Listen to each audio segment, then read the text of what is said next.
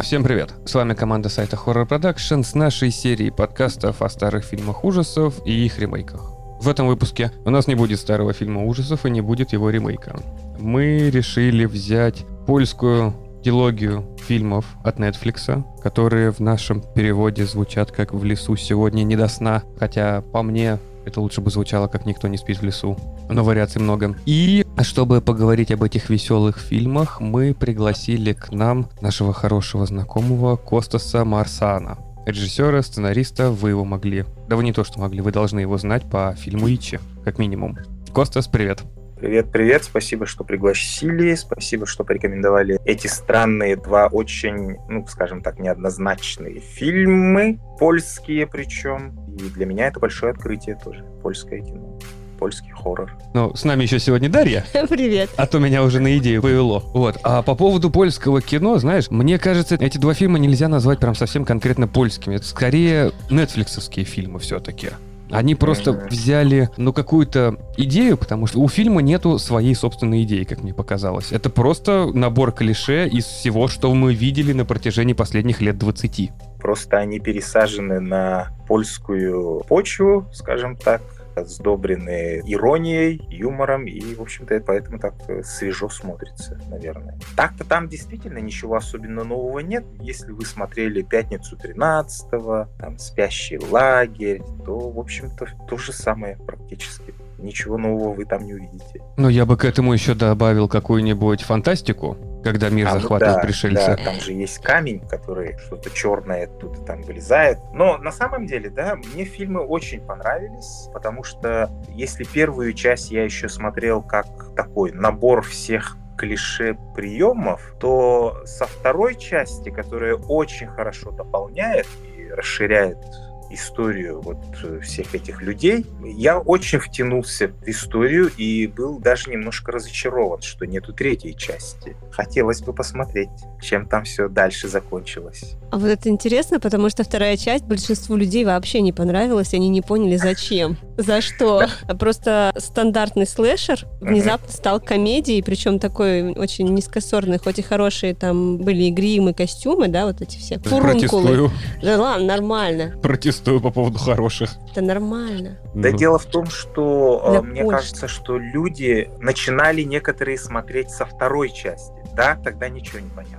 А вот если посмотреть вот именно первую часть, как пришли в лагерь люди, дети, потом вот попадают во все эти ситуации, и далее потом уже вторую часть, то там уже вот эти вот близнецы заиграли, и вот эти вот странные люди в нацистской форме в финале первой серии тоже. Кстати, вот меня сначала, когда я смотрел первую серию, немножко коробило то, что а куда деваются все эти персонажи, да? Они вот чуть-чуть заявляются и тут же исчезают, причем очень интересные, за которыми дальше хочется следить. Вторая часть вот дает немножко такое вот расширение вселенной, что ли, да. Ну, это типа головы лагеря, который всех приветствовал, типа вот этих да. двух толстяков, да?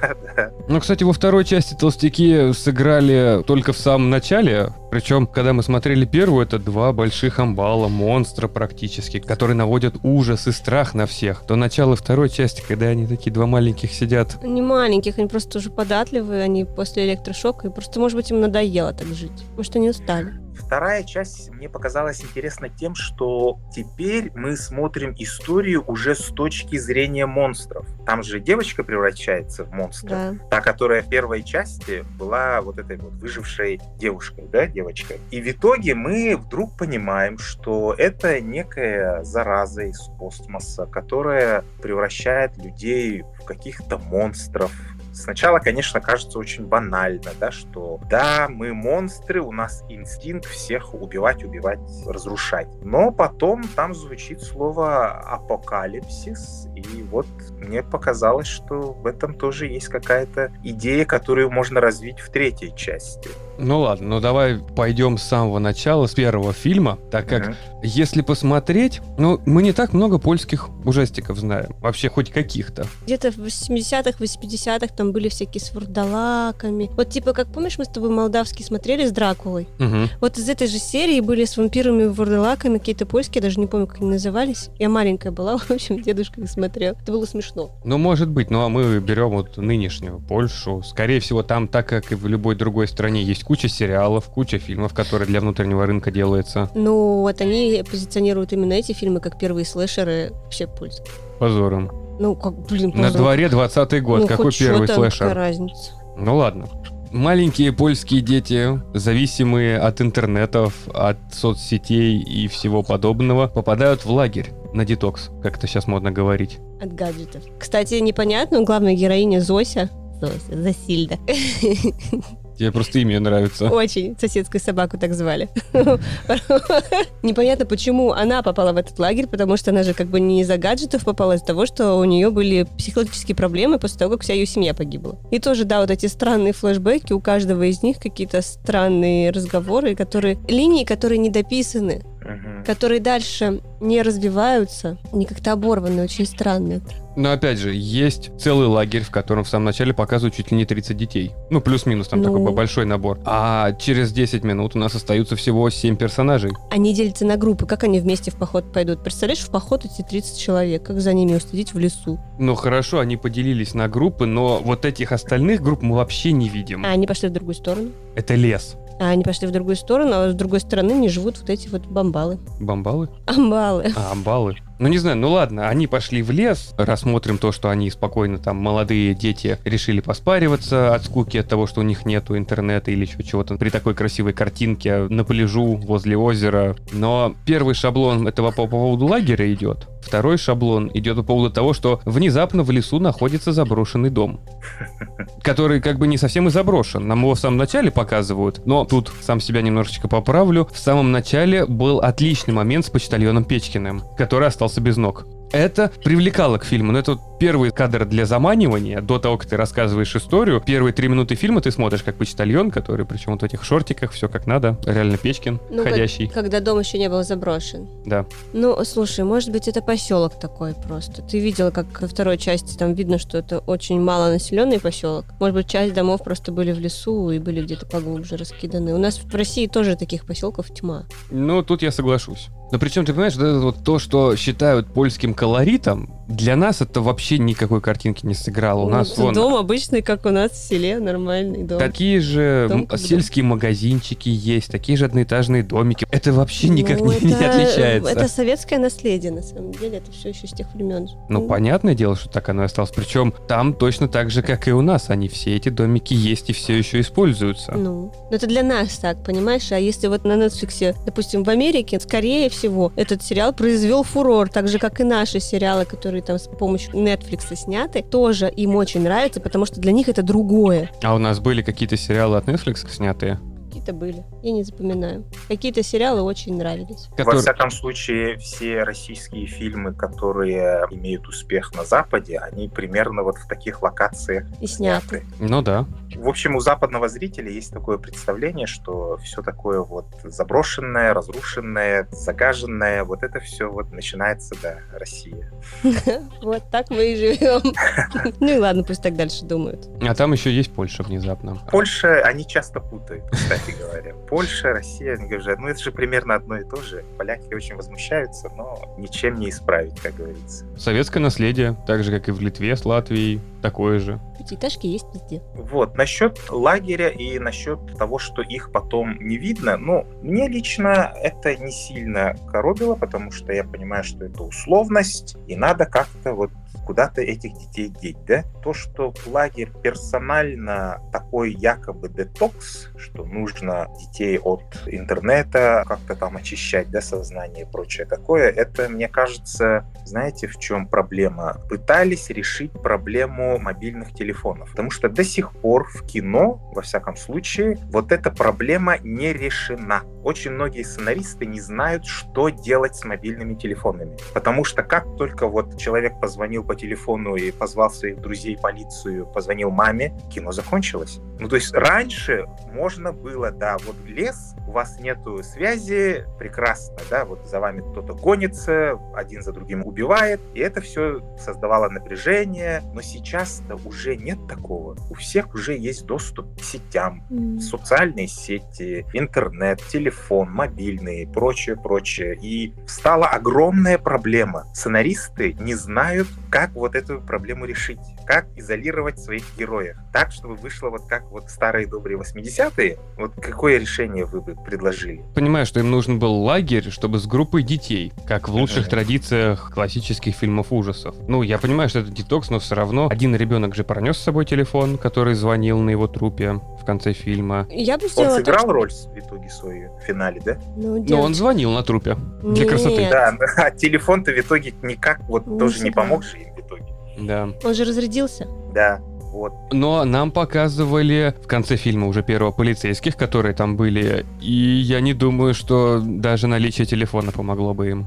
Вот, поэтому мне кажется, вот это очень большая натяжка все-таки делать якобы детокс-лагерь, да, сдавать все эти мобильные. Нет, почему бы не сделать так, что все подростки пошли со своими телефонами, и потом бы... Сеть не ловит все. Да, и вот с этим что-то вот можно было бы интересное придумать в конце концов. Потому что даже сейчас, да, век таких, казалось бы, высоких мобильных сетей и социальных все равно происходят же какие-то странные убийства, исчезновения людей. Как-то вот это вот не мешает все. Ну, при условии, что они в лесу. Если бы это была городская среда, где все можно словно отсмотреть, увидеть, найти, mm. а здесь это сразу же локация лес. Ну, просто сразу вышку вырубайте и все. Или просто ее там нет. У нас до сих пор есть места, где реально не ловит телефон вообще. Ну, если это прям глухой-глухой да. лес а большой, за... то... А зачем туда ставить зону покрытия, если там никто не живет? Там же есть дорога, кажется, лагерь. Ну, то есть они что, не пользуются телефонами? Не может ну... быть. И мне кажется, что этот лес не выглядит необитаемым. То есть там все время то магазинчик, то вот этот домик, то почтовая связь, то в конце концов эти какие-то охранники живут. А вполне такой... Польша небольшая страна, вполне допустимо полное покрытие страны. Тем более там такой дачный поселок, где постоянно какая-нибудь движуха происходит.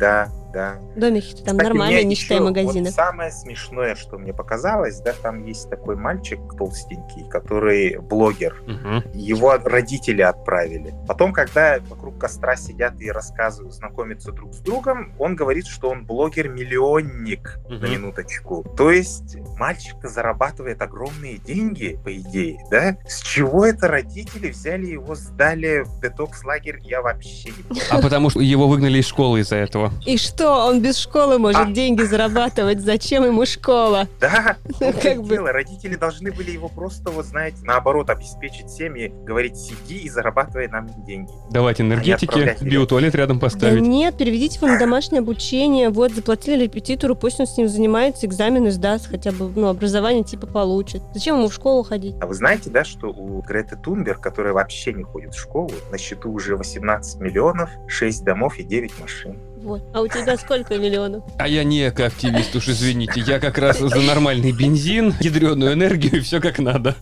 Вот видишь, а она заработала. Бедная девочка, на самом деле, родители на ней заработали. Эксплуатация детей нормальная. Ну, Там ну по поводу блогера-миллионника я согласен, но заметь, блогер-миллионник, это вот, ну, и геймер с миллионом подписчиков, который зарабатывает на играх. Каким он показан? Конечно же, толстячок, который всего боится, который шугается от всего, не может разговаривать с девушками, что у него там еще ну, было. социофоб полностью. А, сальные волосы обязательно. Но ну, это вид игроков лет 25 назад. Но это слишком избитый, клишированный образ для нынешнего времени. Ой, да, я тут видела нашу сборную киберспортивную. Там прям... Да там такие Там прям кей-поп айдолы. Да. Прям вот сейчас, прям сейчас вставай и танцуй. Слушай, ну а тут получается люди сидят по 10 часов за компьютером. И мы не говорим просто сидят как мы на работе, а они именно работают. У них тренировки постоянно приходят. Тебе нужно поддерживать форму. Ты не можешь, ну как в 20 лет на энергетиках, коле и еще какой-нибудь гадости несколько дней посидеть, поиграть всю ночь, потом отоспаться и пойти дальше. У них это полноценная работа. Следовательно, ты ходишь и в зал тренировка, чтобы у тебя организм был нормальный. Ты занимаешься и собой, и всем. Поэтому то, какими сейчас показывают геймеров, но это уже далеко от реальности идет. Но я не говорю про себя, я-то все так же и остался, да. Ну, может, они хотели показать больше, вот, как 80-е, да? В основном же они всю их эстетику берут. Больше, наверное, так. Надо посмотреть, какая у них сборная киберспортивная. Вот, ты говоришь про 80-е. Это, кстати, вступительные титры, логотип фильма. Это все очень хорошо показывает. Тогда вопрос, а почему вы не сделали этот фильм в 80-е годы? Ну, начинался там тогда, примерно. Когда мальчики-близнецы были маленькими. Ну, это история просто там такое начало идет. Я имею в виду вот саму временную рамку, которая проходит, почему ее не сделать вот тех же 90-х, как вот все стандартные слэшеры. Не нужно было проблему телефонов. Плюс сейчас с лагерями проблема. Их не так много осталось, куда детей отдают на лето, еще как-то там. Не было такого, как в нашем детстве, что вот лето пришло, можно на все четыре смены уезжать куда-то и спокойно там жить. Так вот. Я, кстати, была права. Просто посмотри на киберспортивную сборную Польши. Они все пухленькие. Ну, киберспортивная сборная Польши, они любят кушать, ладно. А очень точно изображены. Наши как-то более раскачанные. Почему бы они тогда вот время не перенесли туда, где оно могло быть? Ну, смотри, где оно могло быть? Прошло там 20-30 лет, условно, а если это 80-е, то, значит, эти мальчики заразились в 50-х, а это, простите меня, послевоенное время, не камильфо. Какая разница, в какое время метеорит в лесу упал? Ну, тут тоже, да, действительно, какая-то такая сильная натяжка. Почему именно наше время? Когда действительно взяли и не используют возможности социальных сетей и мобильных телефонов. Зачем тогда было делать про наше время? Могли бы хотя бы двухтысячные взять, кстати. Тогда у всех были эти орехоколы, бабушка-фоны. Вполне возможно. Но опять же, мне кажется почему-то, что вот ребята, сценарист или режиссер пришли на какой-нибудь нетфликсовский питчинг, им сказали, о, у вас будет ваша это, эстетика, давайте, вот вам денег делайте. И ребята на радостях, они придумали идею, у них что-то есть, но если разбирать даже покадрово, это просто напиханное отовсюду все. Я даже не знаю, просто ребятам дали возможность, и они на волне не поняли, что они могут сделать. И вот получилось это. На первый фильм давали не так много денег, у них не очень большой бюджет был. Насколько не большой? Там не сказано насколько, но сказано, что не очень большой. Большой уже давал Netflix на вторую часть. Не очень большой бюджет. По чьим меркам, да, ладно. По меркам Netflix, простите меня, если они на этот фильм дали миллион долларов, то они его просто похерили. Это очень большой бюджет. Это очень большой бюджет для фильма ужасов. Это вообще очень большой бюджет. Нет. Нет? Нет. Ну, просто для примера... Ну, это, Хорошо, у, ужасающий, помнишь? Ну. 20 тысяч долларов. Ну. Винни-Пух, кровь и мед. 50? Не помню. Или 30. Я помню только «Ведьму из Блэр», которая там 10 тысяч долларов. Ну, это вообще классика. Заработала 240 миллионов. Вот. Все. Не, ну в среднем миллион долларов, мне кажется, для фильма ужасов, вот для первого, даже в наше время, это все равно это очень хорошая сумма на которую можно разгуляться. Ну, я просто не знаю, как в кино, какие там ценники, поэтому мне кажется, можно и два снять на эти деньги. Да. Насчет вот такой вот типа свежести, да, на самом деле же зрители, аудитория слэшеров, которые вот любят подобный жанр, они не стремятся что-то сильно новое увидеть. То есть им нравятся вот одни и те же примерно клише приемы, но так, чтобы вот создалось впечатление нового, надо, чтобы было, скажем так, 70% старого и 30% нового. Да? Тогда будет людям казаться, что это что-то они свежее увидели. И тут им создатели просто дают. Вот Польша наших дней, такая постсоветская. И напиханы очень-очень много абсолютно клишированных приемов, которые благодаря тому, что локация поменялась, плюс там какие-то эти интересные ходы придуманы, ироничные прежде всего, смотрится свежо. Плюс слэшер — это, считай, равно комедия. Угу. Мне кажется, никто из поклонников жанра не смотрит вот подобные фильмы как настоящий ужас-ужас, да, чтобы испытать вот прямо страх. Они в основном, чтобы там посмеяться, поугарать, поиздеваться над тупостью героев то же самое. И Вам именно за кажется? этим мы их любим. Веселая нарезка подростков, это самое главное. Много крови, много кусков, тел, Но, кстати, вот в этом фильме в первой части головы очень некрасивые. Прям вот бутафория, бутафория. Если кишки, когда там вытаскивали еще нормально, потому что они все красные, незаметно. Это было во втором. Головы были во Нет, втором? кишки во втором. Но в первом тоже кровь была. Ну, там немножко не так. А головы бутафорские, да, даже там цвет волос немножко не совпадал. Ну, и как бы и цвет кожи. Такое ощущение, что там уже голова две недели подвяленная была, а ее как бы уже только что оторвали. Ну, такие вот моменты какие-то. Да. Мне кажется, там очень много ушло на грим вот этих толстячков. Фурункул. Да, грим толстячков очень классный. Мне понравился. Мне он сразу же напомнил поворот не туда. Не помню только какую часть. Но опять же, то же самое. Лес, страшные, страшные два мужика, которые убивают. Кстати, то, что их два, я только под конец фильма понял. Либо я так его хорошо смотрел. А, Кстати, они играл один актер. Ну, неудивительно, так дешевле. Один актер отыгрывал всех двоих? Михаил Сброя. А, да, мне показалось, что это два больших амбала. Ничего себе. Он Ну, не такой, чтобы уж очень большой. Мне кажется, это просто были, знаешь, что-то типа таких наполненных костюмов, потому что отличались братья по факту по фурункулам на тело. Там не было понятно, потому что один был в, Хотя нет, он большой. в комбинезоне вот джинсовом. Отличались они только головами. У одного были волосы, у другого была лысина с этими с фурункулами. Ну, просто меняли эти Да, просто ну, маски. так проще отыграть. Ну, кстати, ты сейчас сказала, я вспомнила, что я читала вот по поводу второй части, что грим, на самом деле это был не грим, это были действительно костюмы, и даже у Зоси, когда она уже была монстром, в одном из кадров видно, что у нее расстегнута молния на шее. Ужас. Там, где Непрофессионализм. она заражала мальчика. Непрофессионализм. А паренек во второй части очень похож на нашего Кощея. Он мне напомнил такую очень добрую и наивную копию Горлума, либо какого-то орка из «Властелина колец». То так загримировали очень хорошо. Не, это Кощей. Кощей? Ну, Который пускай будет Кощей. Из этого жребий Салима Кинговского тоже на вампира похож. Но именно на вампира почему-то.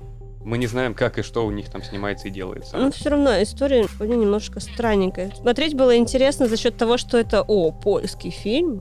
Это необычно Ну вот было. это и придает так называемую свежесть. Вот если бы у нас такое сняли на какой-нибудь там, на почве, я не знаю, там, Твери, да, Липецкая, то вполне свежо смотрелось бы для мирового зрителя.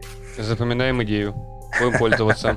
Кстати, вот лес в первой части тоже не отыгран. Есть фильмы ужасов, в которых, когда ты смотришь, ты понимаешь его масштаб. Здесь, Мгм. ну, это было заметно, что это одна и та же опушка, где они то в одну сторону бегут, то в другую, где они разбили лагерь с палатками. Там даже деревья не отличаются, они даже камеры местами не меняли. Это одно и то же место. Вот это было не особо интересно. Хотя хвойный лес — это безумно красивое место, если его правильно снимать. А еще вспоминаем моменты, где кто-то из героев, кто-то из девочек, по-моему, видел, рука чья-то была за деревом монстра. А теперь представляем монстра, и какие там были деревья. Ну да, вот эта часть, кстати, осталась совершенно необъяснима. Тонкое дерево, рука чья-то. Может, это какая-то галлюцинация чисто вот героини, на которую ответ, может быть, дадут в третьей Три части. части. А мамка-то Я все-таки надеюсь, что будет третья часть. Ну, слушай, это было 2021. Как видно, вторая часть, когда они ушли в фантастику, людям все-таки не особо сильно понравилось. Ну, потому что первый типа ужастик, именно типа ужастик. Вторая это ужастик первые 40, ну 30 минут, потом это любовная история, а потом это фантастика, без ужасов. А потом поляки будут снимать как чужой против хищника. Мамка на самом деле этих близнецов была жива, это она пряталась, и теперь она будет мстить этой девахе. Ну да, космо-хоррор, чужой. Камень же остался так и без ответа. То есть, Вот. что это за камень? Что за существо там внутри, вот это вот текучее черное? Это они Человек-паука пересмотрели. Вот мы дали идею, пожалуйста, пользуйтесь.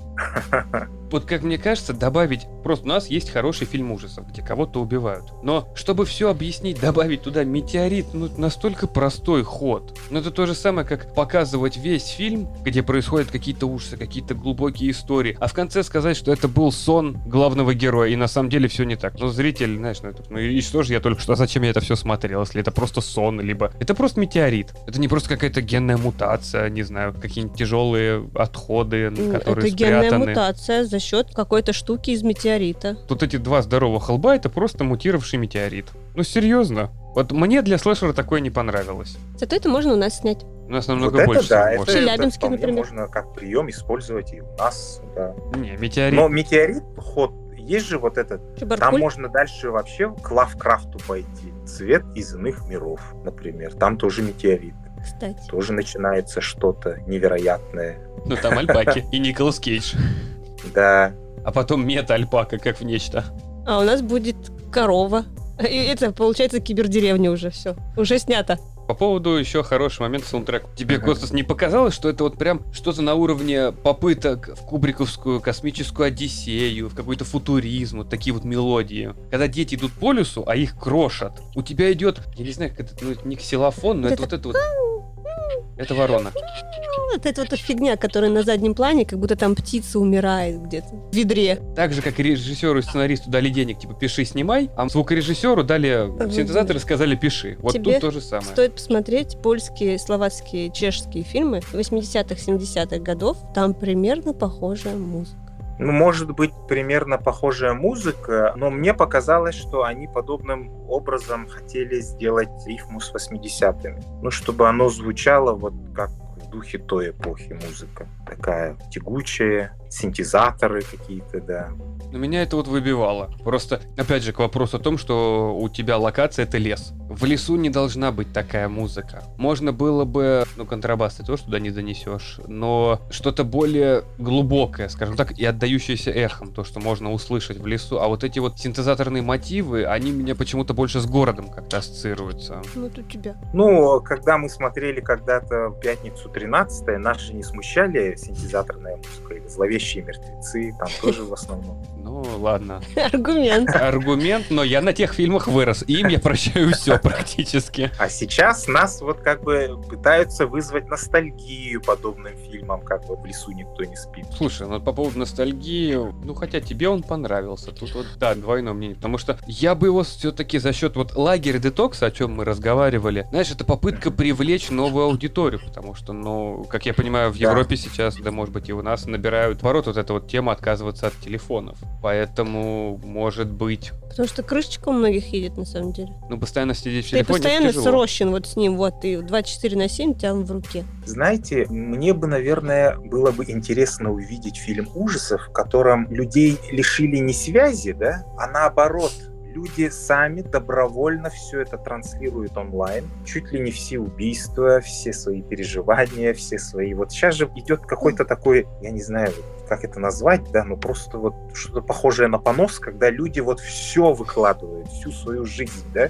И, пожалуйста, вот действительно происходит что-то ужасное, кошмарное, необъяснимое, либо действительно какое-то абсолютно отвратительное какое-то действие. А все выкладывают, и более того, подписываются, лайкают, следят, стримят. Вот это было бы очень интересно. Как Кстати, вам кажется, вот слэшер? таким диссонансом они бы подняли эту тему более качественно, чем просто Да. отказ от телефонов. Они бы показали со стороны люди, как вы выглядите. Опять же, вы смотрите со стороны уже, давайте называть нас честно, уже достаточно пожилыми любителями ужасов. Для молодой когорты фанатов будущих ужасов, которые не могут просидеть полтора часа просто смотреть фильм, нужно на что-то другое переключиться и смотреть в телефон обязательно. Рассказывать о том, как, что бы было плохое, если бы ты стримил убийство своих друзей, мне кажется, это скорее... На них это не возымеет эффект. Нам Не, это, ну кстати, почему же? Вот последний фильм 2-3 «Демон приди», да, австралийский, где вот все дело именно в этом стриме. надо Когда посмотреть. демон... Смотрели это? Не. Нет еще. О, Можно ну спойлерить, вот я- я посмотрите, забуду посмотрите. Вот там вот именно стримят, как нечто темное человека входит, М. человека колбасит, а все стоят, снимают и хохочут. Ну, это прикол какой-то такой вот превращается. И это интересный ход, и это наоборот. Вот это как раз-таки фильм, тот пример, когда он стоил очень недорого производства, а в итоге он заработал по миру огромные-огромные деньги. Кстати, вот возможно, как реалити в лесу. Реалити в лесу это тоже поворот не туда, это вторая часть. Ну, какая разница, это будет польский поворот не в туда. А что польский? Свое нужно сейчас делать. Чё Не, за- ну я имею в виду, что вот если бы действительно они транслировали это, больше бы отторжения было у подростков, у молодежи, которая это бы смотрела. М-м. Что так Не было бы. Почему бы ты думаешь, что не было бы? Потому что фильмы ужасов смотрит определенная категория людей. Категория не в плане маргинальности этих людей, а просто очень мало кому нравятся фильмы ужасов, которые могут их смотреть так просто, так легко и вот вечером. Я понимаю, но это же не ужас, это слэшер, там, где много-много подростков. Чаще всего подростки их и смотрят. Слэшер — это поджанр ужасов, который является еще более кровавым, чем ужасы. Ну, он же не страшный. Но в ужасах тебя пугают. А опять же, это ты. Если 100 выпусков прошло, и ты наконец начала в этом разбираться. Раньше это было, а что, опять ужастик? Ну ладно. Нет, просто на самом деле я фильмы ужасов не смотрела. Смешно сейчас будет звучать, с 10 лет до 30. Просто... Ой, какой большой срок. Раньше дедушка мне показывал, ну, всякие люди под лестницей, Фредди Крюгера, мне очень нравилось. Потом я попыталась посмотреть Бугимена. На десятой минуте я выбежала, и общение с фильмами ужасов прекратилось. Совсем. На самом деле, Бугимен же совсем не страшный фильм. Вот, но после этого фильма я на четвертый этаж забегала очень быстро в пятиэтажке нашей, потому что мне казалось, что какая-то рука из подвала тянется прямо за мной. А потом появился я и заставил вот ее вести подкасты по фильмам ужасов. А теперь ничего не страшно, и теперь как бесчувственная тварь. Смотрю анимешки и не плачу. Вообще. Там все умирают, а я такая... Даже корейские дорамы тебя уже не принимают. Ну и ладно. Но вчера ты пугалась, кстати. Так там страшно было. Да. Это к вопросу о том, что вчера Даша смотрела Ичи. Там вот это, когда шаманка вселилась в девочку, и такая... Неожиданно. У нее нормальные такие зубья были. Вот это я не люблю, это пугает, да. Нет, скримеры, даже сколько бы ты ни смотрела фильмов ужасов, скримеры на то и скримеры, что они в любом случае, это что-то резкое, выпрыгивающее, оно тебя всегда напугает. Нет, сама вот эта черепушка с зубами, обтянутая кожей, она пугающе неприятная была. Как это объяснить? Давай. Ну, вот сказала, пугающий, неприятный. Вот ты прям как будто ощущаешь, что вот ты дотрагиваешься до этой кожи склизкой, она у тебя остается на руках. А значит, у Костаса все хорошо получилось. Если это страшно, если это сработало, то да. Фильмы ужасов же, они созданы для того, чтобы пугать, либо вызвать такую тревогу больше. Мне, кстати, больше нравится, когда фильмы ужасов не сколько вот так пугают, да, что ты сидишь вздрагиваешь, а именно вот куда-то тебя засосало не в ту реальность, и ты потом долго не можешь оттуда выбраться. Согласен в этом плане. Скримерами пугать это настолько избитый прием уже, это неинтересно. Любой фильм ужасов в основном требует хотя бы один-два скримера за фильм, чтобы поддерживать это вот состояние нагнетания, потому что невозможно на протяжении полутора часов, там часа нагнетать, нагнетать, нагнетать, все равно должен быть выход вот этих эмоций хоть раз, чтобы потом заново это все начать. Но когда у тебя весь фильм строится на том, что кто-то выпрыгнул, кто-то испугал, это уже неинтересно. А остальное должно быть на психологических приемах. Да. Чтобы ты додумывал я сам. Вот не могу вспомнить, в этом польском фильме «В лесу никто не спит». Там были скримеры? Скримеров там не было. Один. Ну, скримера не было, но вот, опять же, когда утаскивали почтальона, вот этот вот резкий смена, когда он падает, когда его за ноги хватает, это ожидаемый момент, там он должен был быть, все вытащили. Когда дети зашли в дом, там, где находились два маленьких уже не маленьких, метеоритных человечка, по дому, когда ходили, там тоже откуда-то выпрыгнуло. Там же толстячка убили. Э, это не в тот момент произошло. Они просто услышали, что он подходит к дому, толстяк. Он там стучал. Стучал, они начали прятаться было, в подвале. Тут скримеров-то не было особо. Видите, как интересно тоже, свежо. Вроде бы слэшер, да, а без скримеров. Это же тоже хорошо. То есть они сумели создать такой фильм ужасов причем. И как-то вот они так обошлись без скримеров. Ну, потому что это не совсем ужас, это комедия. Ты пытался вспомнить, да, где было? Я пытался. Еще момент, который резкий, но это не скример совершенно. Когда вот девушка, которая можно назвать ее условной малолетней проституткой, разговаривала с парнем, который очень ее вожделел, уже после того, как убили того, с кем она переспала. Данил. Хорошо, разговаривала, разговаривала, а потом ей в рот воткнули мачету сзади. Кстати, да, ее что-то быстро так это. Но она сыграла свою роль проститутошную, и ее вывели из сценария. Кстати, у этой девочки это единственная проститутошная роль. А все остальные монахи? Первая и последняя. Ну нет, это у нее вот единственная роль. И, кстати, из-за этого многие смотрели этот фильм в Польше. А, то, что это девочка... Это, наверное, какая-нибудь блогерша. Про вторую часть жаловались, что было обидно, что не было такой же сцены во втором фильме. Хотя она была, но просто они были в этих странных мерзких костюмах. Ой, вот... Вот, вот это... Когда Зойберги лобызаются. Что захочешь. чудовищ, конечно, был так себе. Это было и мерзко, и красиво одновременно. Это интересная идея, но, блин, вот как теперь это развидеть? Никак. Как бы в первой части показали сиськи, ладно. Это уже хороший слэшер, без этого никак. Это нужно Это клише, да, стандартное для слэшера. Нельзя сделать постельную сцену в слэшере и без спаривания. Во втором Блин, вот опять же, опять тут сцена перед глазами встает. Ну, ё-моё, нет. Ну, начну с другого. Пускай это будет вот начало фильма. Начало фильма достаточно интересно, когда а, нам кстати, показывают бал вампиров. Да, сон. Вот это классный сон. Я еще подумала, о, тут что-то другое наверное, но нет. Ну, вампиры, ты что? На вот эту сцену куча денег ушла. Вот она была хороша. Да, платит хорошо. Классная сцена, да, бал, вампиры. Мне кажется, это еще отсылка к самому главному польскому хоррор-мейкеру, хотя можно ли его назвать польским, Роману Полански «Бал вампиров». Бал в таком венецианском стиле, в таких вот декорациях, он много где присутствует. Я просто когда смотрел эту сцену, я первое, что подумал, это о Ван Хельсинге с Джекманом mm-hmm. и Бекинсейл. Тоже хороший фильм, хотя все его ругают, но это прям отличный боевик, хоть и должен был быть ужасом. Да, ну вот начало фильма, это даже интереснее, чем почтальон, которому отрубают ноги. Это прям вот завлекает. Но потом мы видим полицейского. Вот это вот полицейского, это ужас. Ты про что, когда он сидит со своей женщиной, условной психиатром, а, нет, это полицейского какого? А, главного, главного героя. героя. Ты второй как... части? Который... Да, да, второй части. второй части. Вот как режиссер, скажи мне, его история, его персонаж, он был недописан или сам слишком много о нем написано, как показалось?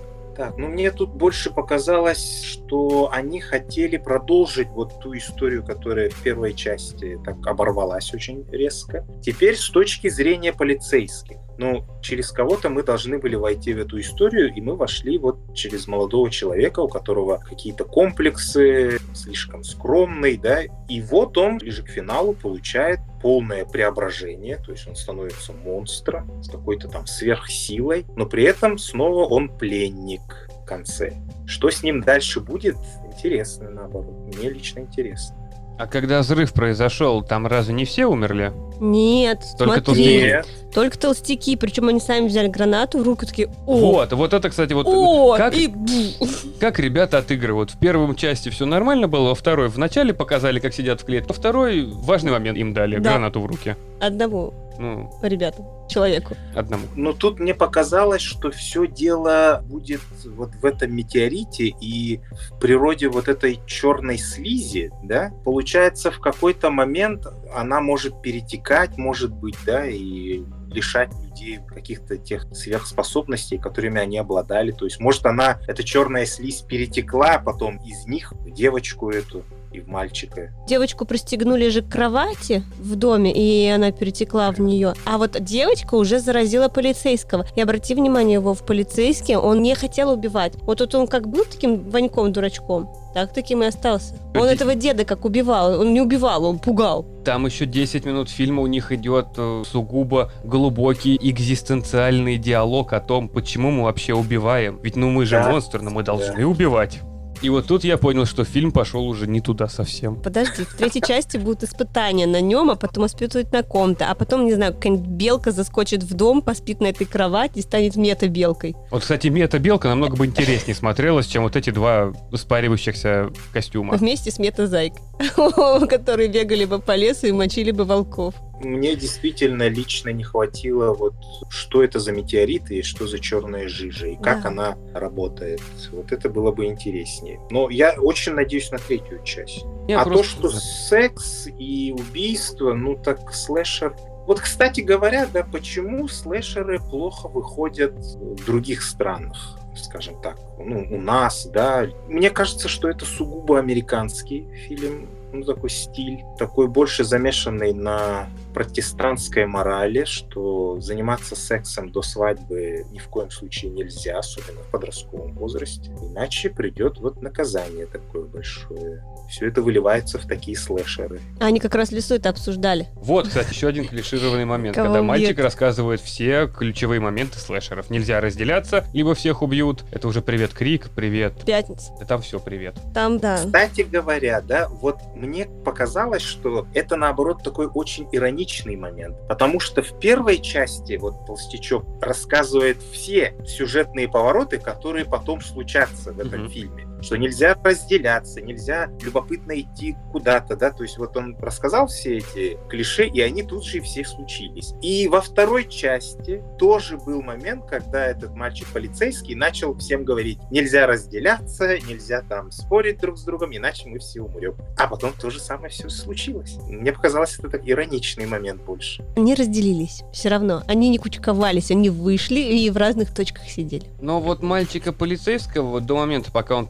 приобрел свою новую метаморфозу, было немножечко жалко за счет вот его некого инфантильного дебилизма по поводу отношения к своей коллеге. Вот это вот восторгание ей и любовь ее. Тут еще внешность сыграла его все-таки. Нормальный, нормальный совершенно деревенский полицейский. Все как обычно. Вот которая девушку туда приехала, это уже... Там видно, что она из города, поэтому он в нее и влюбился. Но просто то, как она себя ведет с ним, в эти моменты тебе становится жалко этого человека, но если смотреть сценарно, то, что мы его жалели и что он стал монстром, это никак не связано и никак не обыгралось. Он бы умер, мне было бы более жалко его, я бы о нем больше запомнил, нежели вот человек, над которым издевались так долгое время, и который потом приобрел силу. Это немного не та метаморфоза, метаморфоза, которая должна быть в слэшере. Ну, мне кажется, что там потом финалом все регулируется, его поймали и будут ставить над ним опыты. Это, по-моему, страшнее. Там еще такая драма в конце. Это коза взяла и его любовь расплющила. Да, да, вот это вот девочка. Он Ее ей потом, доверился. кстати, раздавила машиной ОМОНовцев. Ну, это второй раз, да.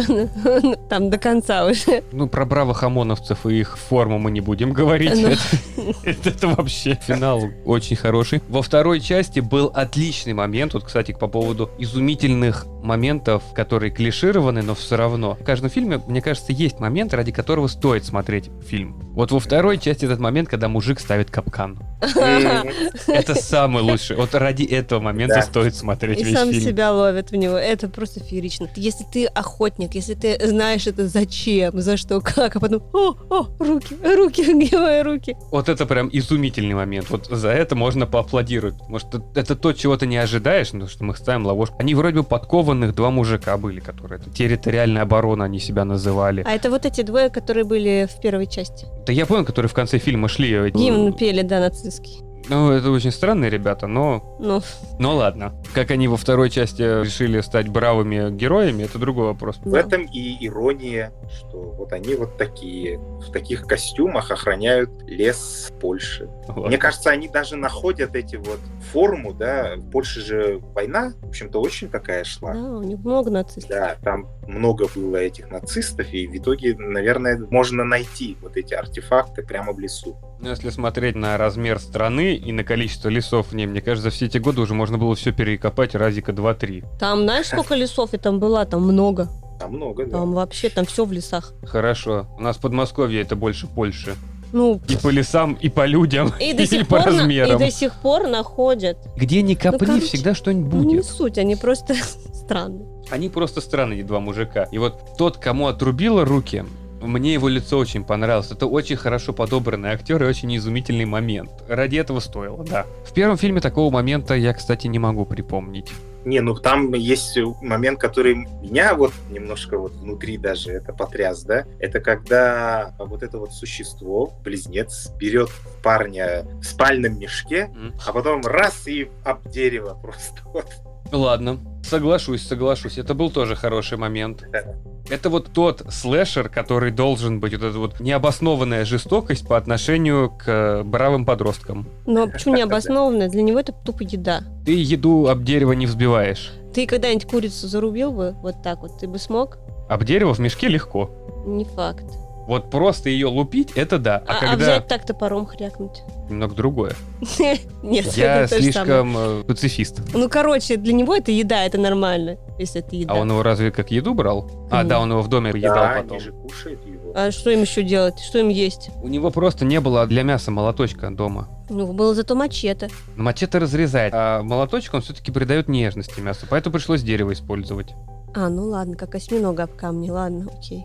Плюс, если потереть об кору, я думаю, можно еще какой-нибудь хвойный запах добавить мясу. Хватит, розмарин тоже мне. Поэтому они все время кушают и кушают. Ну, прямо вот невозможно остановиться, видать. Настолько все вкусно. Может быть, метеорит требует. Хвоей. Вот, кстати, тоже обоснование того, почему они должны жрать людей. Вначале была мама, которая... Кстати, смерть мамаши в самом начале тоже достаточно комичная, хорошо. Когда тащила свинью, по-моему, в подпол и вместе с ней а? Ну, и ухнула. упала и сломалась, что поделать. Но вот дверь и лестница и замок, ну это зловещие мертвецы, ребят, ну это прям кадр в кадр. Ну, Вов, это стандартный погреб. Я тебе серьезно Они говорю. Этого и добивались, кажется. Да. Во-первых, похоже, во-вторых, это реально стандартный погреб. А мне знаете, что еще понравилось? Вот как они сумели связать вот эти две части, первую часть и вторую часть, сделав кучу визуальных и таких вот сценарных ходовых рифм. Ну, там есть, например, в первой части вот вожатая, да, голова вылетает, отрезанная голова, то во второй части тоже есть мотив с отрезанной головой. Полицейская женщина. На первом они натренировались, они поняли, как это снимать нужно добавить во второй. А, кстати, вожатый, он же выжил. Ну, вернее, он просто не ходил с ними никуда, поэтому он живой, и его он из первой части во вторую перекочевал, и они уже связаны. Угу, уже связаны. Потом прием, то, что сначала один персонаж выдает все клише фильмов ужасов, которые тут же потом, через несколько минут с ними же и случаются, он присутствует и во второй части тоже. И финал такой же интересный, с полицейскими. Только вот в первой части полицейский один, а во второй части их уже стало больше. Девушка, которая в первой части сидела с полицейским в машине, во второй части была с вожатым. Но она Да. психолог, да. Ты ее как проститутку или как психолога видишь? Я вижу ее как э, проститутку, потому что я вообще не считал, что она психолог. Вот, а в первой части я тоже подумала сначала, что это проститутка, а потом оказалось, что психолог. Нет. Она проститутка. Она во второй говорит, что я проститутка, но... Одно другому не мешает. Между прочим, это древнейшая профессия, которая... Это первые психологи на Земле. Просто когда мы смотрели первый фильм, я слышу это, слушай, а зачем ему психолог в машине в полицейской? И я такой понимаю, что что-то здесь не так. Даша, как ты смотришь фильмы? Я уж не настолько испорченная. Кстати, в слэшерах психологи нечастые гости. Вот проститутки очень частые, но просто внешний вид вот этой проститутки деревенской, он немного отторгал. Ну, это сейчас модно, она стала коучем. Она ему говорит, как ему там повышение получить, не знаю. Ой, Она это точно- получается такая модная тема, потому что иногда сейчас современных коучей невозможно отличить от проституток, честно говоря. Это можно брать за афоризм, я согласен. Причем получают они примерно одинаковое количество денег. Может быть. А чем еще в деревне заняться? Да ё там полторы коллеги живет. Ну, И это- ты такая элитная проститутка у полутора коллег. Ну, поэтому у нее есть вторая профессия. Коуч. А по выходным она помидоры выращивает. Выходные это пик вышивает. Да, трусы всем зашивает, всей деревни. после своей же работы. А чё? Подработка. Подработка. Бизнес-план вообще-то. Придется затронуть этого священника, но не по теме той, которую запрещено называть. А, Э, блин, слушай, я вообще про священника забыл. А, кстати, это тоже очень клишированный момент. Это вот привет американская тематика как раз. Нет, э, дело в том, что... Они же католики? Да. А, вот и все. Нет, то в том, что он педофил. Ну да. При этом там, правда, паренек уже лет типа 16-18, уже поздновато на него вешаться, ну ладно. А это к вопросу маленькой деревни и старой проститутки. Тут тоже не до выбора. Окей, он ездит на Майбахе, если что так. Маленькая деревня, а машина у него, извини меня, покруче, чем у многих в городе. Тоже вопросики к нему по поводу его прихода. Больше вопрос у меня был к парню, которого он связал, да, типа телефон не работает, бла-бла-бла. Вот этот монстр пришел, сожрал этого священника. Ты уже слышал, что телефон звонил. Соответственно, что? Он работает. Ты дебил? Ты зачем идешь к деду с ружьем? Ты позвонить не мог в полицию? Вот она, дыра телефонная. Еще одна. Это можно обыграть для персонажа, как он был под, под адреналином, он не понимал, что делает. Но опять же, ребята, если вы всю жизнь сидели с телефоном, то первое, что вы делаете, вы к нему же и возвращаетесь. А еще священника убили, как в том фильме, где девушку, порноактрису, убили как раз на елочном базаре. Ты говоришь про ремейк «Тихой ночи». Ты про дереводробилку? Да. Опять же, знаешь, сколько фильмов ужасов, в которых дереводробилка используется? Нет. Не знаю, они все одинаковые, короче. Поэтому ну, это поиски немножко... ты решила выделить. Ну, потому что он ботинки себе оставил. Годные же. Эти ботинки, да, были ему совершенно бесполезны, потому что вы видели его ноги? Какие Да, там ну- были слоновые, прямо, я не знаю, эти. Куда бы он их потянул? Ну, вот он их оставил на память. А еще там кровушка была. По поводу вот ботинок и подобного. Нам показывают, что было два маленьких ребенка. Вот прям совсем шкеты, там лет по 6, по 7. Ну, После этого их заперли в подвале, И да. все. Ну, как бы, они до, до состояния вот этих здоровых двух амбалов, они сидели в подвале. Их никуда не выпускали, их подкармливали через люк, еще что-то. Вот я, допустим, не знаю, как включить дереводробилку. А я вот сейчас задумалась, знаешь, о чем? А почему они не голые были? Ну, мать же была, она их, видать, одевала. Нет, ну вот уже она же умерла. А, а что, пока еще надо? не успела истлеть. Подожди, а Они же только-только ее убили. Может, она умерла как раз тогда, когда детишки были в э, лесу. Там тоже вот этот момент непонятен. Нет, это все правильно. Она умерла как раз, и благодаря тому, что она умерла, эти двое выбрались, и как раз началась Рубилова. Как ты фильмы смотришь, а я тащусь. Плохо.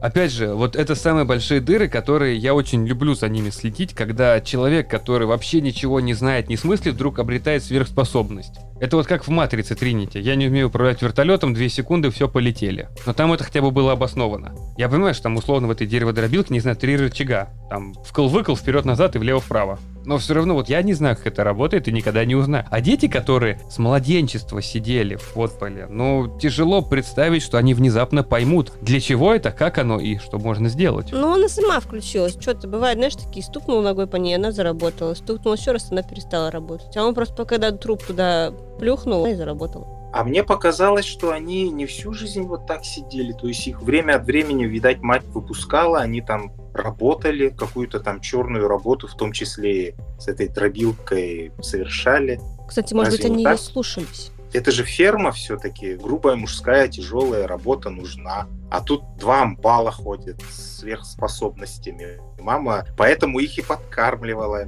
трупами людей потому что они полезны хозяйству. Ну, может быть, как это я себе представил, что их вообще не выпускали. Вот а единожды посадили, и они там и оставались до конца. Не, мне кажется, они там просто жили, то есть прятались, но так, чтобы прямо вот сидели-сидели всю жизнь, нет кажется, нет. Их время от времени мамаша выпускала. А почему тогда мать, когда упала к ним, и они ее сожрали? Ну, потому что она уже умерла. Что добру пропадать? Она умерла, да, к этому моменту уже? Ну, она шею сломала, я так понимаю. Это а, не... ну вот поэтому они ее и съели. Да, да. а когда Тут детишки пришли, ее уже не было там. Но опять же, у каждого из нас свое видение, потому что я А считаю... потому что есть недоговоренности. А это и хорошо, понимаете, вот когда не все разжевано, да, вот возникают вот такие вот воображения начинает работать и достраивать уже сам, и это гораздо интереснее потом история выходит. Понимаешь, Мне кажется, когда... вот именно пользуясь тем, что в первой части было столько недосказанного, получилась и вторая часть. Сумели вот объяснить какие-то моменты. И сейчас, если будет третья часть, то там куча мест, где можно вот эти вот пазлы еще вставить. Это хорошо. Знаешь, не сравнивай недосказанность задуманную с той, которая получилась у поляков. Мне кажется, там у них недосказанность из-за того, что просто есть дыры. А давайте сделаем так и все.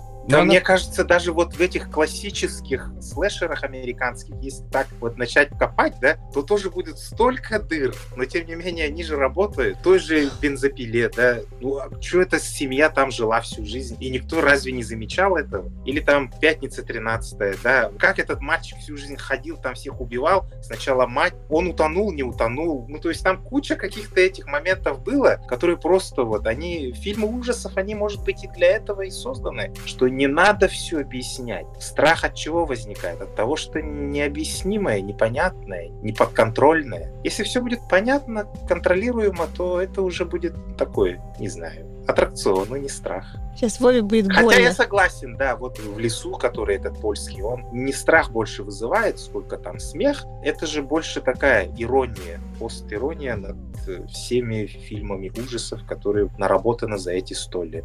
Это как Эш я сказала, будет больно, и тогда будешь смотреть, там тоже куча косяков. Прости Не меня. сравнивай с Эшем, это классика. Это классика, во-первых. Во-вторых, это родоначальники этого жанра. Это люди, которые снимали вот на кассеты еще. Ну ты вспомни, какой был первый фильм трэшовый, как там а-ля Грим зомби, это просто голубые тени, красная помада. Если через лет 30 кто-то будет смотреть вот этот в лесу сегодня не до сна и скажет, что это классика, вот я еще тогда надеюсь, я буду старым пердуном, но я им буду разъяснять, что вот это не классика. В Польше скажут. Для них классика. Ну, не знаю, вот по мне вот этот фильм называть классикой, ну, такой себе, даже если через 30 лет. Классик... Не, он вряд ли, конечно, будет классикой, но как такая переосмысление и подведение итогов, может быть, к какому-то большому этапу развития слэшеров, то да. То он, он больше эксплуатирует, конечно, эти приемы.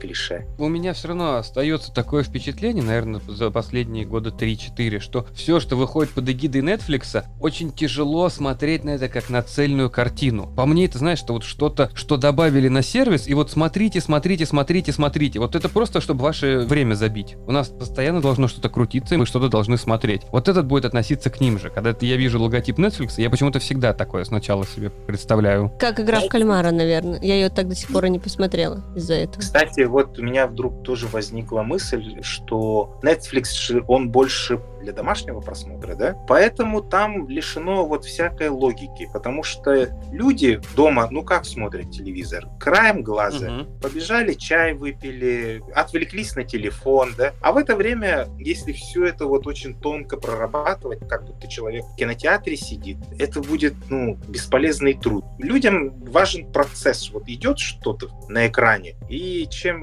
оно больше действия, тем лучше. А как оно связано логически, мне кажется, дома дома люди вообще не думают между бутербродами, чаем, с выходом покурить и в телефон. А. Может, они уже просчитали даже это. Кстати, это вот просто как мысль. Есть такая вероятность, потому что вот я, сколько знаю, многие просто у них телевизор 24 на 7 включен, да, просто угу. для фона. Нам своего тяжело понять, мы его не смотрим. Да? И поэтому действительно сложно понимать, как. Это же просто потерянное время если рассматривать конкретно вот эту диалогию, я могу понять, для кого ее сделали. Ее все-таки поставили для того, чтобы вот вечерком вы с друзьями собрались в какую-нибудь там настолочку поиграть, под пивко, включили его на фоне, и ходовые моменты вы будете голову поворачивать на него. Вам не важно, что происходит. Как раз вот момент с отрубанием рук, с ударами по дереву. Тебе не важно начало фильма, тебе не важно, что было дальше. То он идет как фоном. Но я люблю смотреть фильмы. Если я смотрю фильм, я полностью хочу погрузиться в него. Я даже сериалы смотрю. Я не могу заставить себя бросить что-либо смотреть. Если я начал тратить на это свое время, мне жалко. Я хочу хотя бы узнать, чем это все закончится. Ну, это то же самое, как бросать книгу, бросать песню ты вот начал слушать, тебе вроде бы понравилось, потом нет, и ты вот просто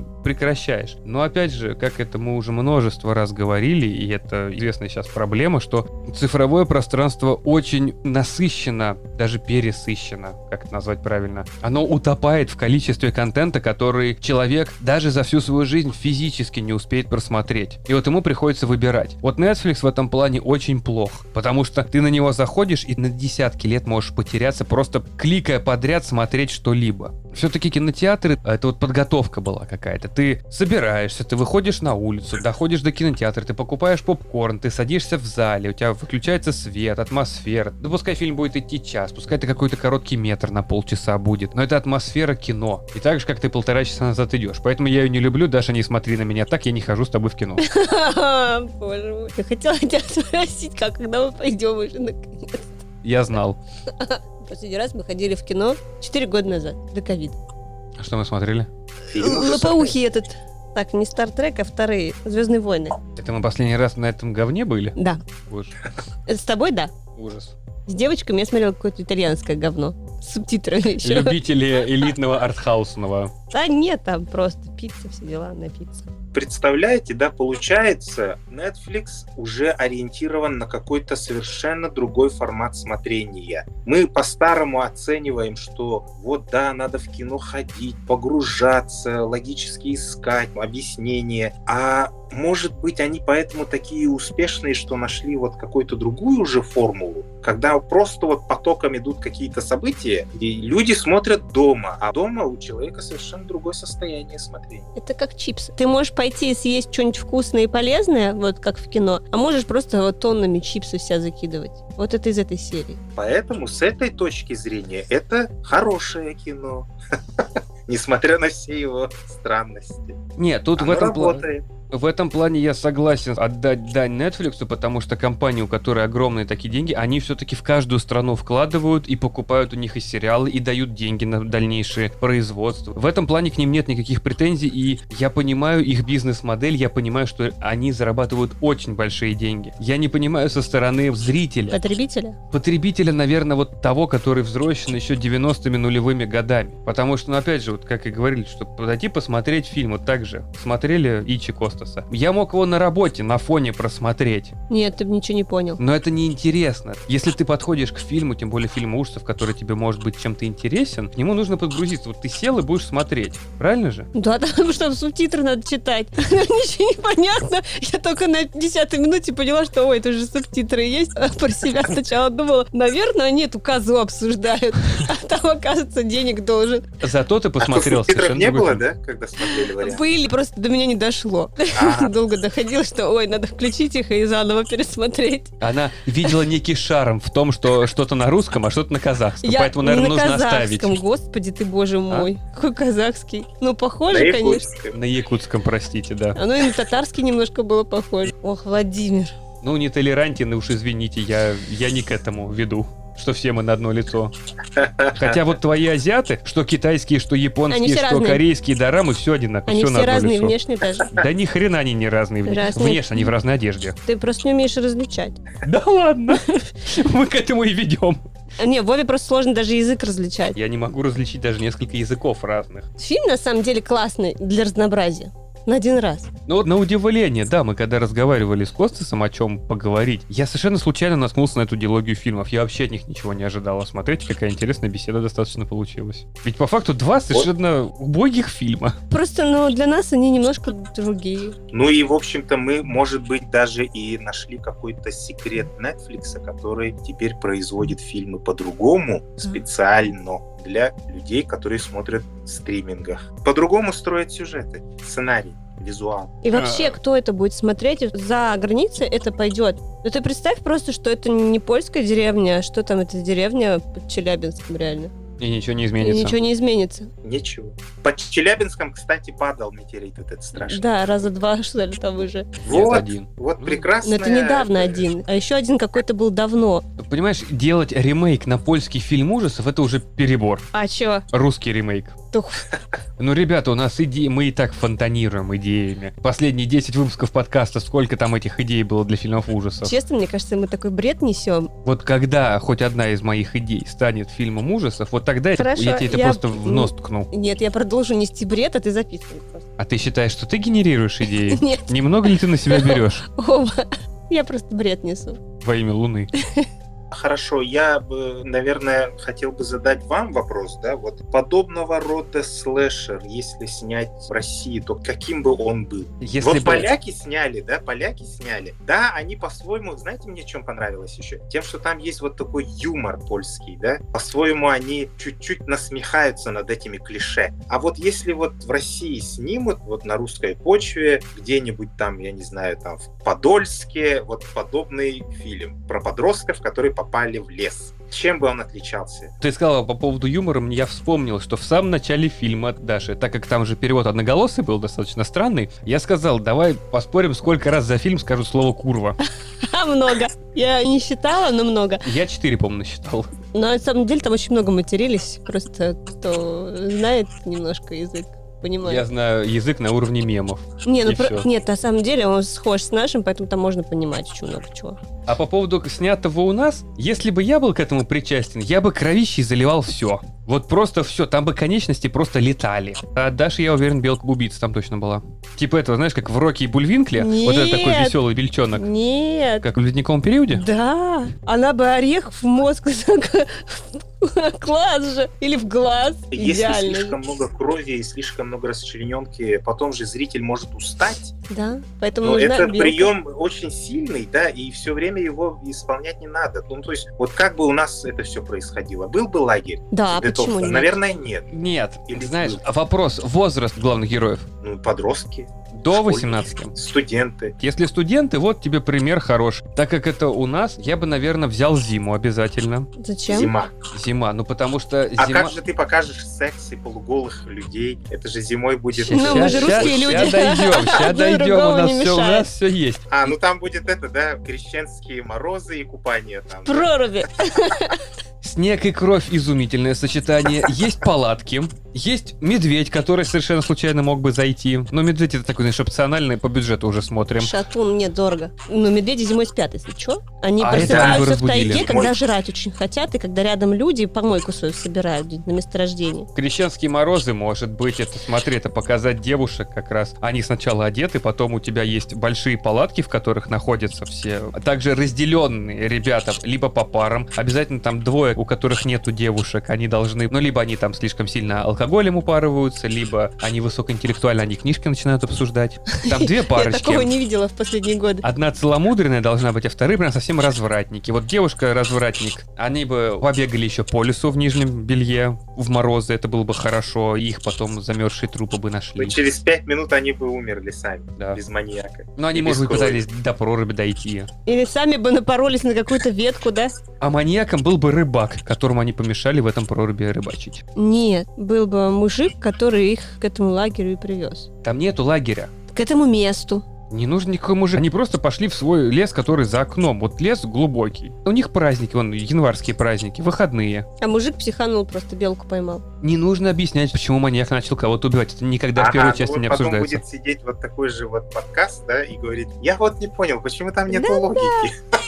Мы смотрели два фильма. Вот если я во втором не расскажу, почему он убивал, это уже другой вопрос. А мы сейчас говорим о части, которая должна выстрелить. Блин, а почему именно зима? Вот, то же самое. Первая часть у поляков-то выстрелила в итоге, поэтому появилась вторая часть. А там, ну, логика есть не, не. Главное работает. Главное, вот, не знаю, в наше время, в нашей стране, как бы можно было бы вот слэшер снять? Кто бы был маньяком, да? В какие период это делать? Это же действительно очень интересные, на самом деле, вопросы. Почему-то у нас вот слэшер никак не приживается. Ну, потому что на самом деле тяжело это снять. Если посмотрим, что слэшеры в основном делают в уединенных атмосферах. Мы живем в многоквартирных домах. На какой тут слэшер устроишь? Ну, забаррикадирует кто-то вход в подъезд, а тот по квартирам, значит, у нас такие двери, что хрен выбьешь их еще. По пятиэтажкам ходить, где можно дырку в стене сделать соседнюю от дверь, чтобы попасть в квартиру, ну, тоже такое себе. Это не будет вот того шарма. Слэшер это все-таки ограниченное пространство, ограниченное число людей. У нас это пускать... в любом случае лес. У нас пускать в какой-то дачный поселок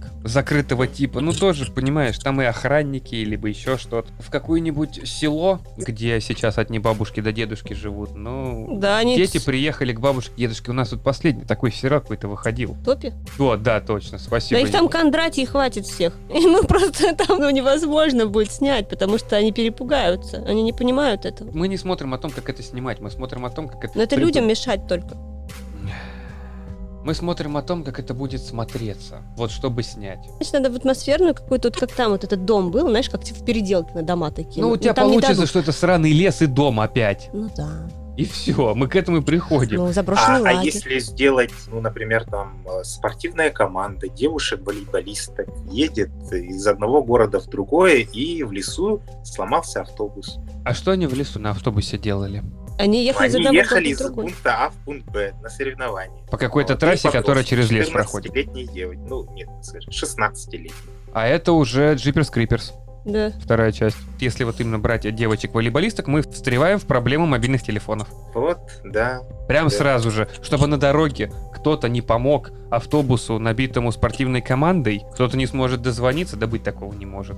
Очень натянуто получится. Друзья, которые приехали на какие-то праздники к своему другу в отдельный домик, у которого есть выход к озеру со своей лодочкой небольшой. Ой, не, это, это, вот это, это американский стандарт, да. когда а отдельный если дом. Наши подростки приехали исследовать какой-то дом, типа подачи, либо какую-то усадьбу приехали, просто которая заброшена, чтобы посмотреть и с палатками рядом пожить, и там полазить, посмотреть, что как. У нас нет. Кстати говоря, да, насчет усадеб. Очень же много заброшенных древних имений, вот этих старых, да, и до сих пор ходят слухи, что там не найденный клад есть. И вот группа любителей могут поехать туда с палатками, действительно, начать жить возле усадьбы, искать этот клад, и в итоге а там дух князя. на маньяка. А это вампиры 78 года. Ну, прекрасно, зато в российской антураже и будет уже что-то свежо. Ну ладно, кстати, вот группа студентов, которые поехали на раскопки, ну, на геодезию, назовем это так, какого-то... Экспедиция. Экспедиция. Экспедиция, да. Но тут тоже, понимаешь, а куда им выезжать? Это, следовательно, должна быть длинная поездка, долгая поездка. Следовательно, они должны уезжать куда-то на севера, если вот отсюда, либо наоборот. Почему? В Почему? мытищах вот этих усадьб, знаешь, куча. сколько заброшенных. В Подмосковье, в Тверской области, в Владимирской заброшенных усадьб договариваются. Неинтересно. Нету процесса уезда. Ты опять натыкаешься на проблему мобильных телефонов, если они рядом с городом находятся. Там плохо ловит телефон, если что. Ты в аннотации на постере будешь писать «У ребят плохо ловит телефон», чтобы было а ты понятно сразу телефончика же. перечеркивай его. Да. А Ну ты вот усадьбы- придется решить вопрос, куда деть телефоны, куда деть э, связь. Но с другой стороны, если это сделать частью ужаса, хоррора тоже, да, это наоборот станет свежим приемом тоже. Но телефоны им нужны. А они же снимать на что-то должны все эти свои раскопки. Да, они GoPro. будут снимать, они будут стримить. А или пусть показывают. Кстати, вот тут можно сделать с коптером очень красивые штуки. Так пусть показывают. Они просто дурачки. До них не доперло, что нужно позвонить. Они решили показать друзьям на камеру. А там пока доехали, уже всех это почикали за одну ночь. Че? А с утра полиция приедет, да. Как вот во второй части Сиди, пиши поискового сценарий. фильма. А я, я не умею писать сценарий. У тебя будет ключевое слово. Вот приехали и почикали. Ну, в том смысле, что как вот во второй части польского фильма, там же спецназ все-таки приехал, опоздал, правда, на все, на весь банкет. Прям да, даже взрыв почти пропустил. Кстати, вот по поводу спецназа, я искренне думал, что всю вторую часть, вот это они же сколько раз говорили, что мы ждем спецназ, ждем спецназ. Я думал, что это как вот мальчик, который кричал «Волк». То, что он не должен был приехать вообще. Видишь, как он целый день ехал. Ну, потому что, когда вызывают из деревни, из какой-то, что у нас здесь монстры убивают, спецназ, и им говорят, слушай, ну мы вечером не поедем.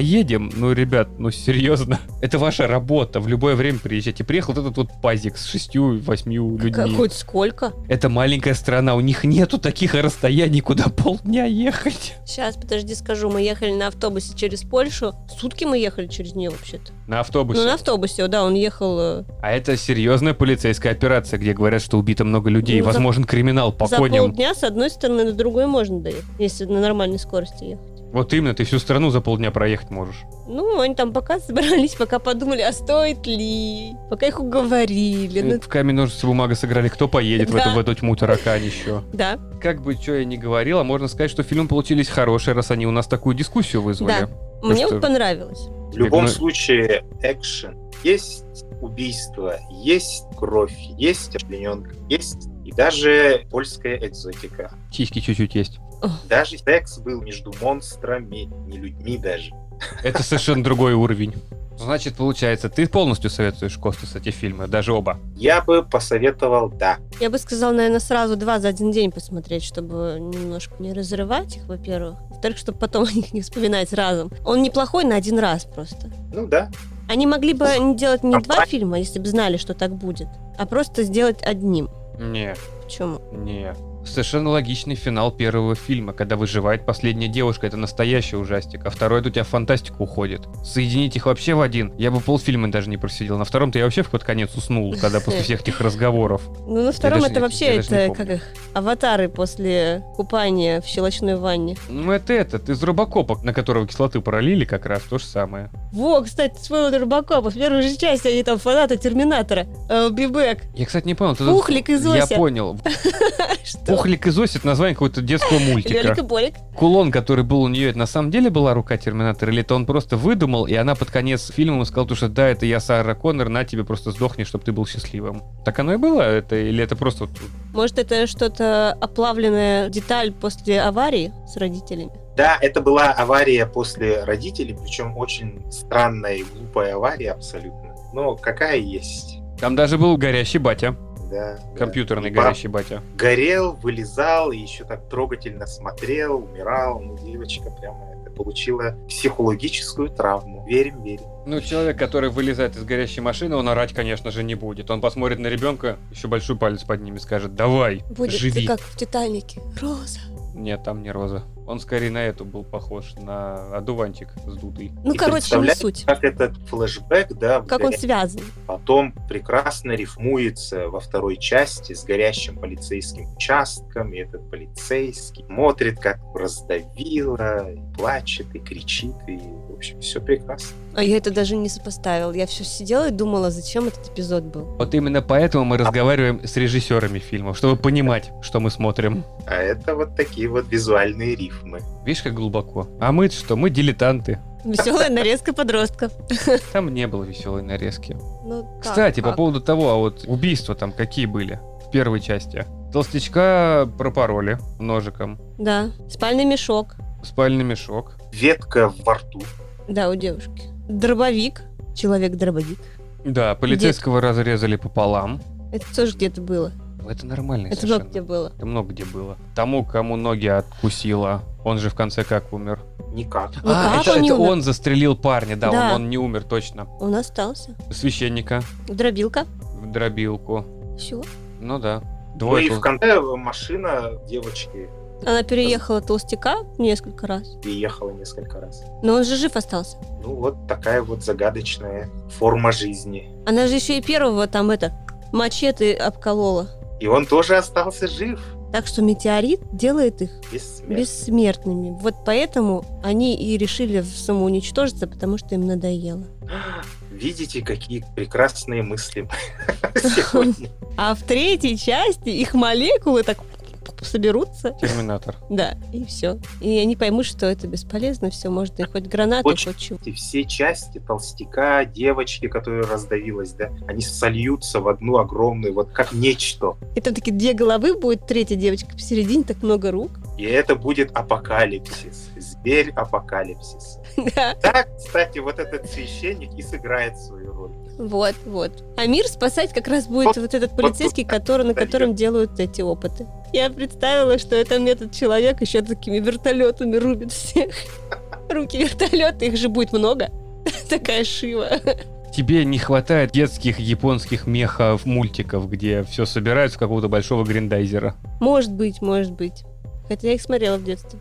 Ну, в общем, давайте пожелаем, чтобы была третья часть, где все части монстров слились в одно и устроили апокалипсис на Земле. И тогда на этой веселой ноте мы будем заканчивать наш выпуск. Большое спасибо, что слушали нас. Подписывайтесь на нашу группу ВКонтакте и в Телеграме. Заходите на наш сайт Horror Production. Там вы сможете найти много интересных статей. Не забывайте оставлять комментарии и... И самое главное, да, ребята, я думаю, мы с Костасом еще увидимся на Злофесте, который пройдет 13-14 апреля в Москве. И по промокоду Horror Production вы можете получить скидку на билеты. Поэтому обязательно приходите, найдете и нас, найдете Костаса, можете поговорить с ним. Костас, большое спасибо, что присоединился к нам, что посмотрел ради нас эти два веселых фильма. Обогатился, скажем так. Спасибо вам, что пригласили, спасибо, что предложили такие интересные фильмы. Ну и смотрите хорроры, смотрите, бойтесь и любите друг друга.